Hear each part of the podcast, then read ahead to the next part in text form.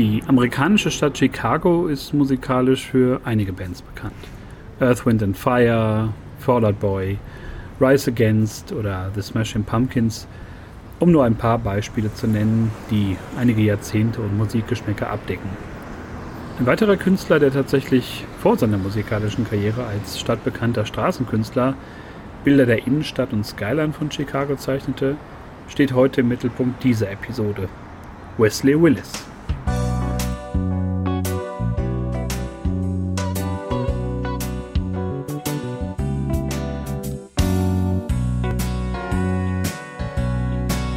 Mind plays tricks on me every time I say something.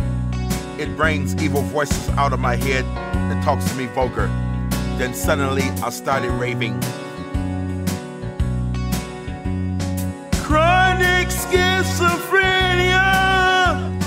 Chronic schizophrenia.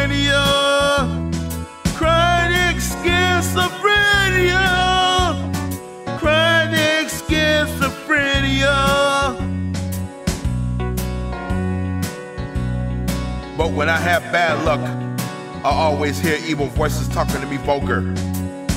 Everywhere I go riding on the CTA bus, all I hear is vulgarity. I hear no music at all.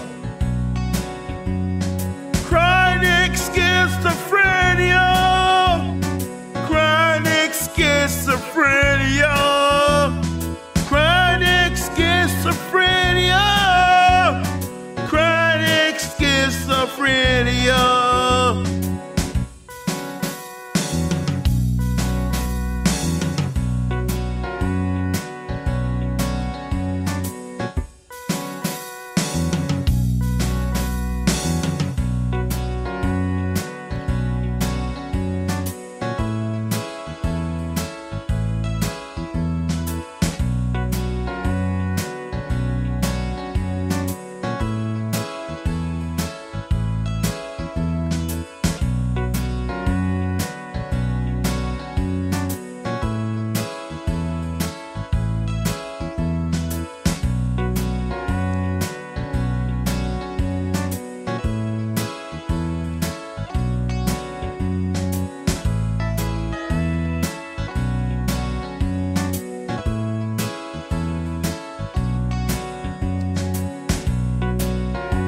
Riding the streets with no music sucks.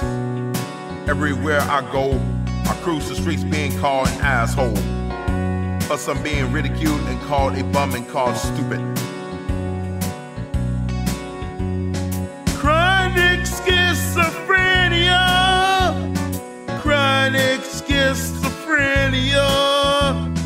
Chronic schizophrenia. Chronic schizophrenia. Rock over London, rock on Chicago. Pontiac, we excitement.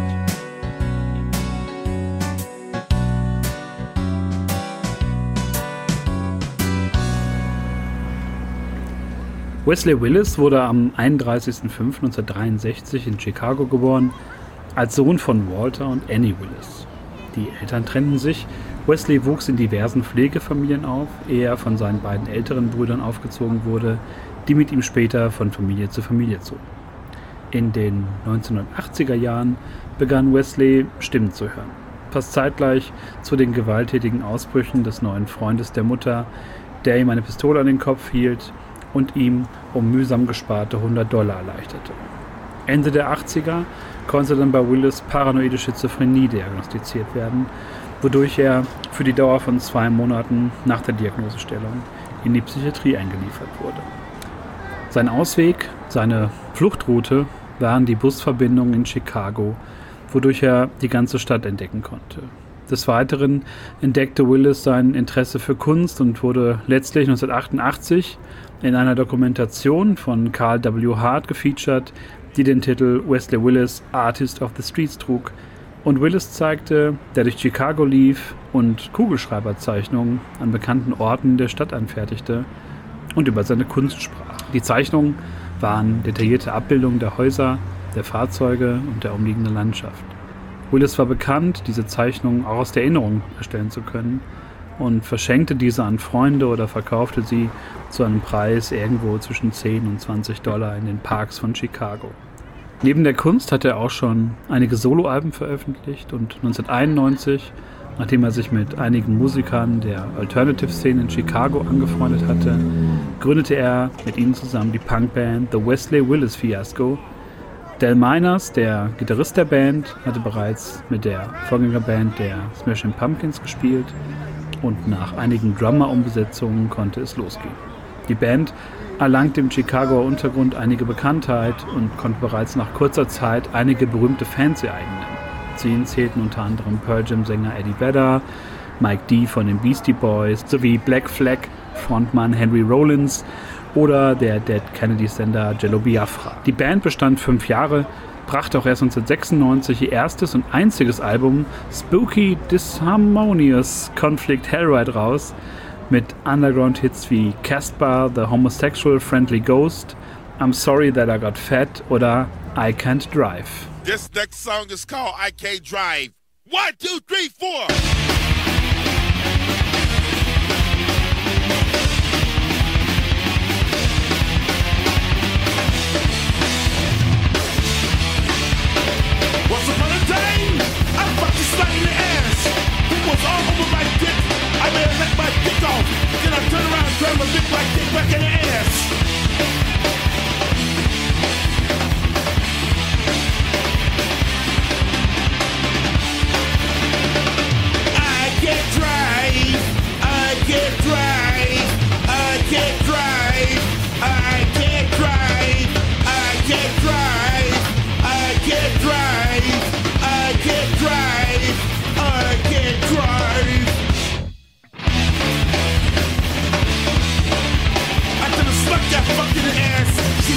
"Oh, stop."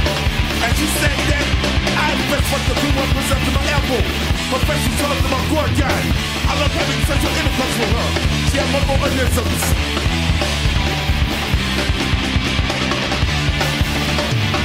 I can't drive. I can't drive.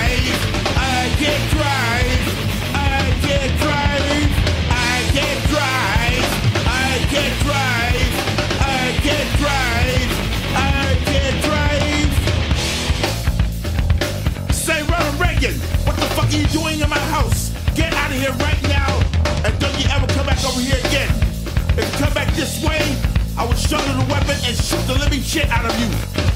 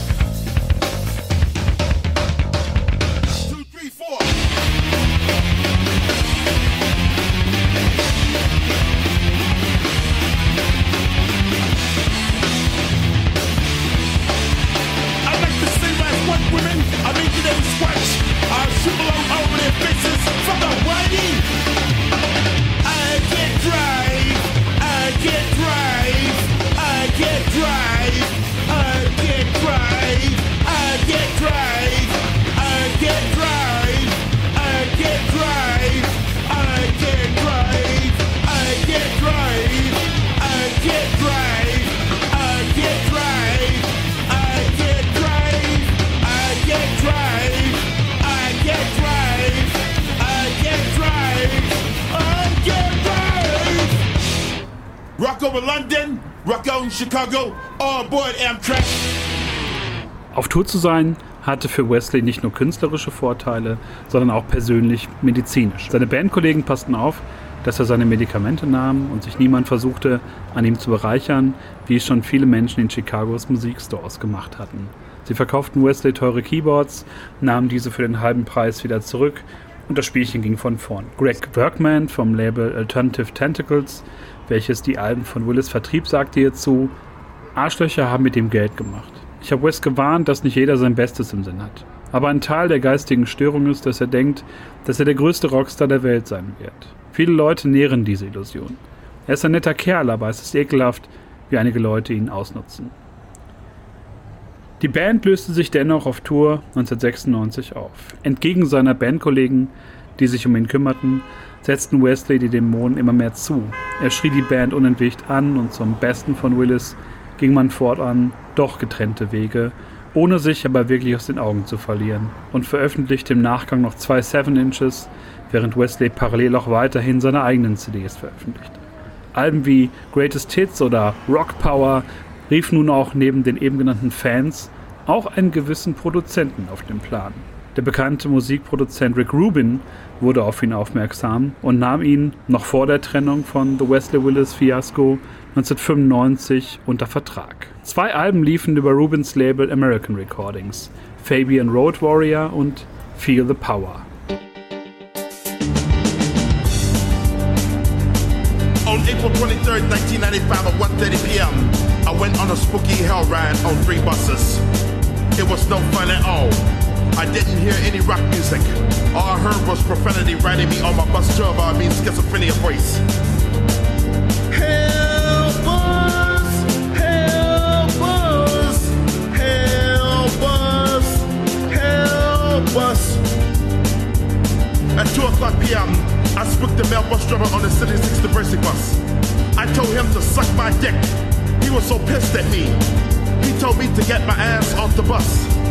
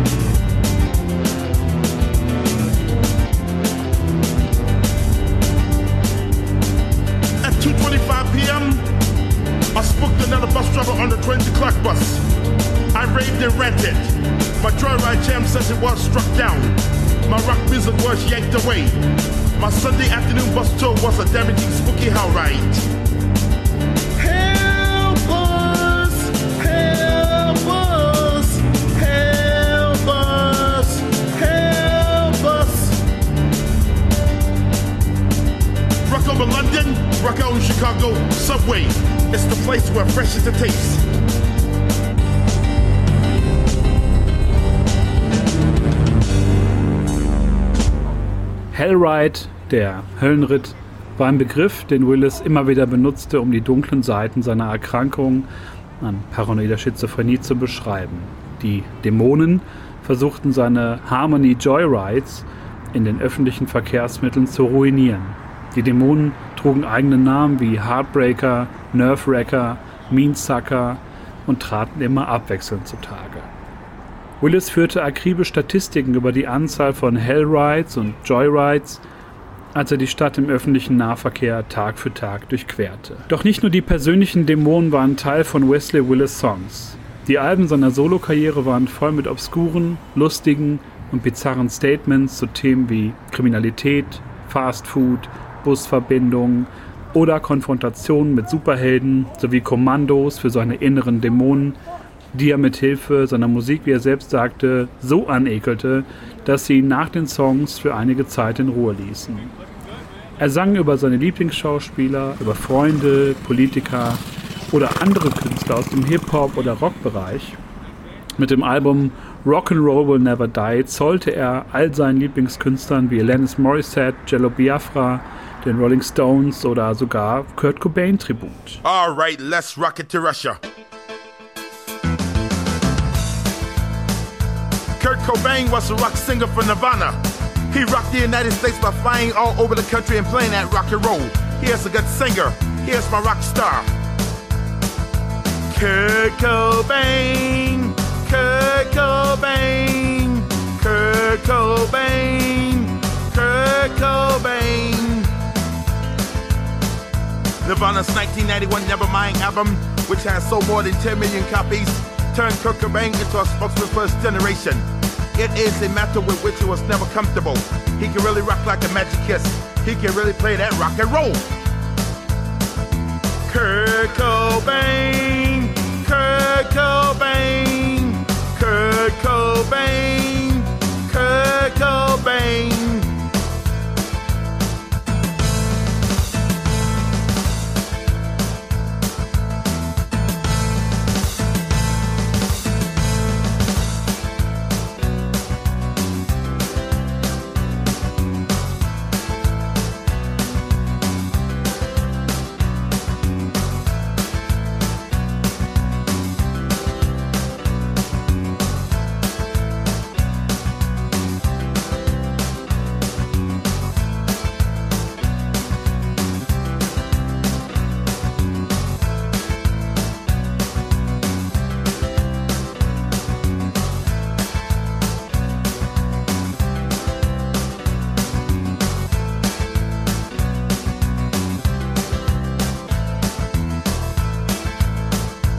Upon its release last September, In Utero shot to number one on the pop chart.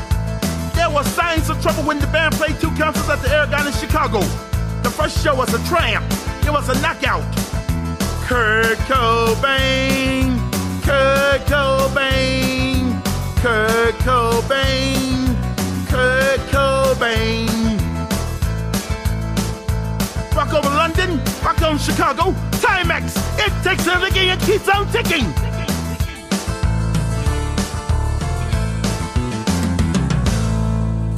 Irvin Chusit, Autor des Buchs Songs in the Key of Z, der wie schon in Episode 1 erwähnt, der Musik der sogenannten Outsider Artists in Form seiner Veröffentlichung endlich eine Form gab, sagte über die generelle Komposition von Wesley Willis Songs, dass sie einen treibenden Synthbeat hat, über den er in einem verstellten, adenoiden Wimmern singt, gefolgt von ein oder zwei Strophen, die er in einer heiseren, gebieterischen Stimme vorträgt. Mehr Variationen gibt es im Grunde nicht. Die vorprogrammierten Beats hämmern alleine für in der Regel drei Minuten auf den Hörer ein. Oftmals hört der Gesang schon nach einer Minute auf. Es gibt keine Balladen, einige Songs sind schnell, einige noch schneller. Im Grunde, so Choose It, klingt ein Wesley Willis Album wie ein Megamix, bei dem es alle drei Minuten eine kurze Pause gibt. Viele Songs endeten mit der Catchphrase Rock over London, Rock over Chicago, oftmals gefolgt von Werbeslogans von Pepsi, Ford oder Blockbuster Video. Während seiner unzähligen Touren wurde es Willis Markenzeichen, seine Fans mit einem Headbutt, also einer, naja, sanften Version des, der Kopfnuss, äh, zu begrüßen, durch welche er immer einen permanenten Fleck auf der Stirn besaß, welcher zu einer Art Erkennungszeichen wurde, wenn man ihn eh nicht schon aufgrund seiner immensen körperlichen Präsenz wahrnahm. Im Jahr 2002, festgehalten im Dokumentarfilm Golden Lemons, ging die Hamburger Punkband Die Goldenen Zitronen auf US-Tournee, welche sie von San Francisco bis hin zur mexikanischen Grenze führte und auf der sie als Vorband für Wesley Willis fungierten, sodass sie ihm einen Song widmeten. Die Dämonen des Wesley Willis vom Album Lenin aus dem Jahre 2006. Try to fuck with me while I'm playing my music, demon. Don't fuck with me. I got your toy. Don't fuck with me.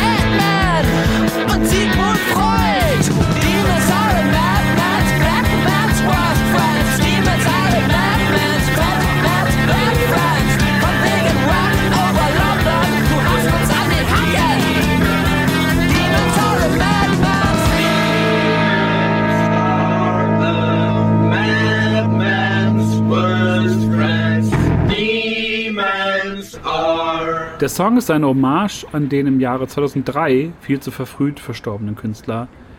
Denn am 21. August stirbt Wesley Willis an den Folgen einer Leukämieerkrankung im Alter von nur 40 Jahren.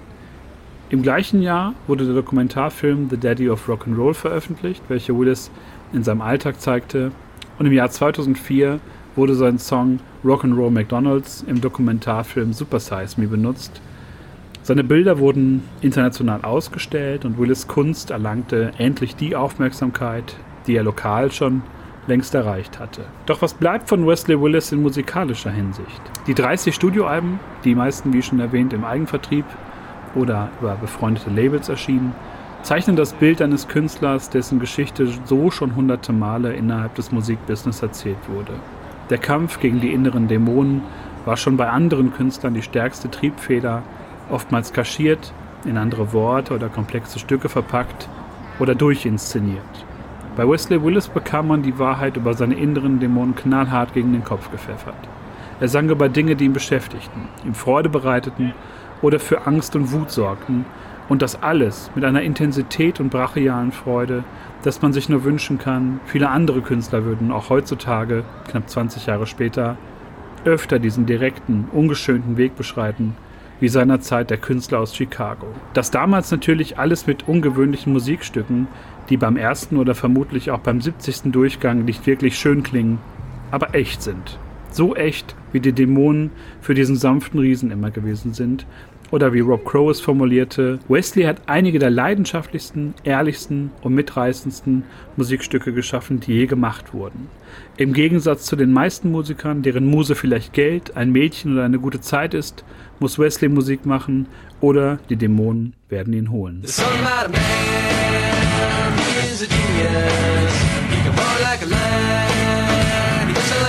Ja,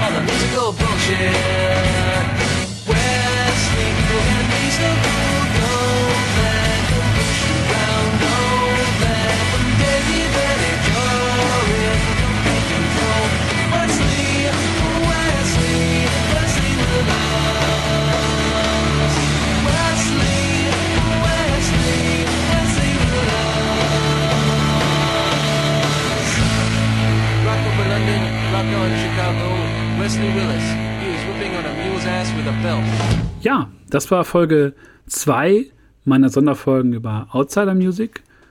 Das war die Folge über Wesley Willis. Und äh, ja, zwei Folgen stehen noch aus. Daniel Johnston und Whiteman Fisher, zwei weitere Ausnahmekünstler. Die Folgen kommen, denke ich mal, im Laufe des Jahres. Und ich bedanke mich fürs Zuhören und sage bis zum nächsten Mal. Ciao.